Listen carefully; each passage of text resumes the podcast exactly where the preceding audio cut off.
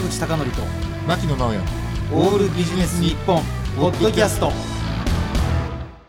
坂口孝則と牧野直哉のオールビジネス日本。本日のテーマは部下を動かすことはできるのか？です。結論から申し上げましょう、はい。できません。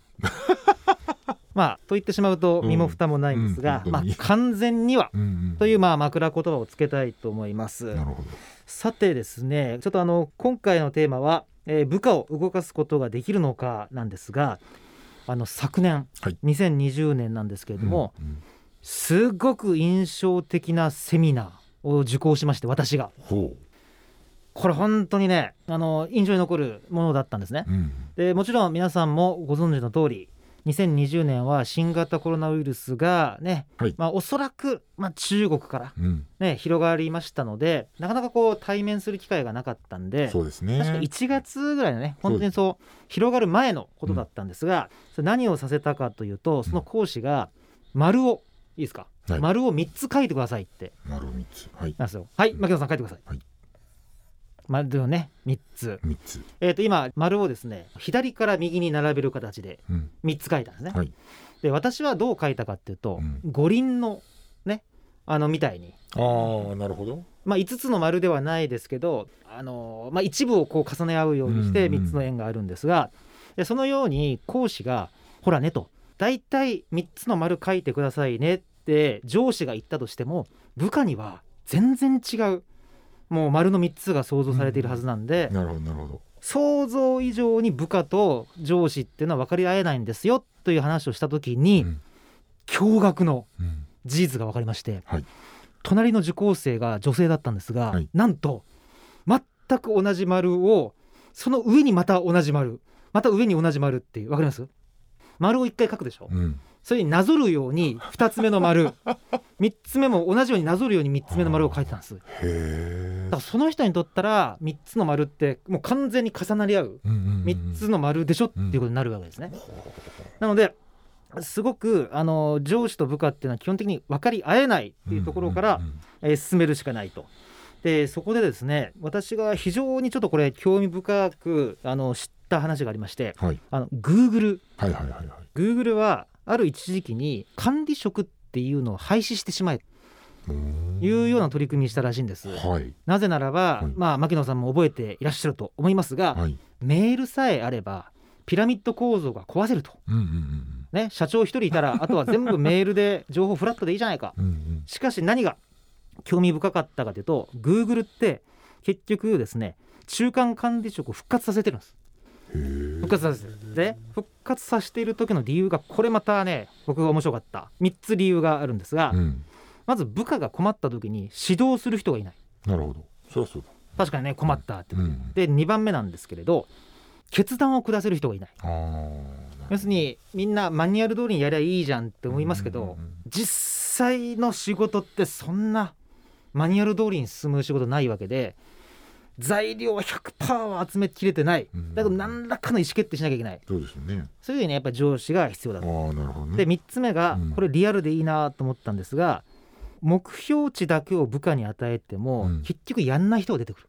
やっぱ管理する人がやっぱ必要だと。うん。いうことでマネージャーっていうのはこう重要だということで Google であっても試行錯誤しているんですね。なるほどなるほでさてそのセミナーの話を続くんですけどね、どこういうふうに想像してくださいと部下の力が10あるとします。うん。うん10を2乗だったら100ですよね。うん。だけど部下に適切な命令を与えれなくてうん。10の力を5と5に分けてしまったら5の事情足す5の事情でうん。25足す25だから50、はい。本来100の力を発揮できるはずが50しか発揮できない。はいはい。で俺なんで事情なんだろうなと思ったんですね、うん。まあそれはいいとして、まあ、とりあえず特化したらってことですよ。うんうん。でやっぱりこう適切に部下をこう指導してあげたり導いてあげたりするっていう意味ではやっぱり管理職が必要だと、はい。さて今日のねテーマがこういかにしてまあ完全にはいかないけど動かすかっていうところなんですけど私が非常にこれ興味深いあのまたエピソードを紹介したいんですが、はい。今財務省って言ってますけど昔大蔵省はい。だった時に、うん。まあ、元、まあ、総理のですね田中角栄さん、はい。田中角栄さんが大蔵省の大臣になった時があったと。うん。でその時にですね、まあ、大蔵省っていえばまあ大体東大の方が入ることが多いと思うんですが、うんあの東大とか卒業した後に初めて田中角栄さんの座っている大蔵省の大臣室に入りましたと。はいでその時まあ10人だか、まあ、20人はいないぐらいの新しいですね入省する、まあ、人たちがいると。うん何が一番すごかったかというと、うんそのまあ10人だか20人だか知りませんけど田中角栄がその10人20人の顔を見ただけで「まるくん」って全部フルネームでそしてどこ出身でって全部暗唱できたんです。すごいね。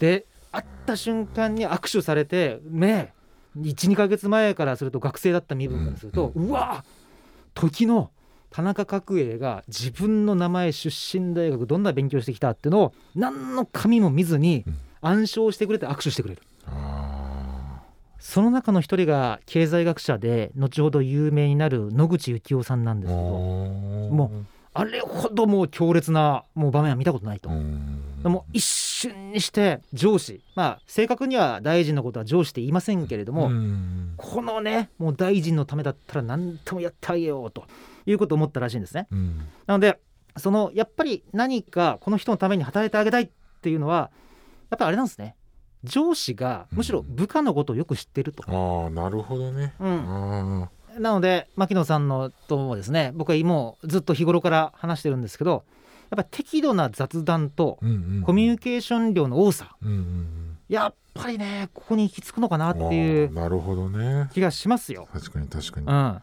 らあのほら効率的効率的って皆さん言いますけど、うんうん。なんか効率的な恋人関係って想像できないですよね。確かに。ねえー効率的な子供との関係とかね。うん確かにね。効率的な夫婦生活とかね。うん。あそれあるかもしれないな。まあいいや。ほらちょっと想像できないじゃないですか。うん。だから効率的なところは効率的でやっていいんだけど、うん。部下を知るとかいうのはあえて非効率でやった方がいいんじゃないかあな。ーあえて非効率って面白いですね。ねあえて非効率。本当に。うん。で異常に感動を受けまして、うん。僕はね。で帰りの道で僕ふと気づいたんですよ。はい。ちょっと待ってよ。うん。俺あのセミナー会社で登壇したこともあるよなと、うん。あのセミナー会社って上司と部下の関係ってぐちゃぐちゃなんですよ。こんな素晴らしいねセミナー開催していてもうん。部下を思い通りに動かすことはできない。という、なるほど。ね、やっぱりこう一朝一夕にはいかないなということで、うん。少なくとも部下を信じてあげることから始めてみようかななんて思いました、はい坂口孝則と牧野直哉の「オールビジネス日本ポッドキャスト。今回はここまで。次回もお楽しみに。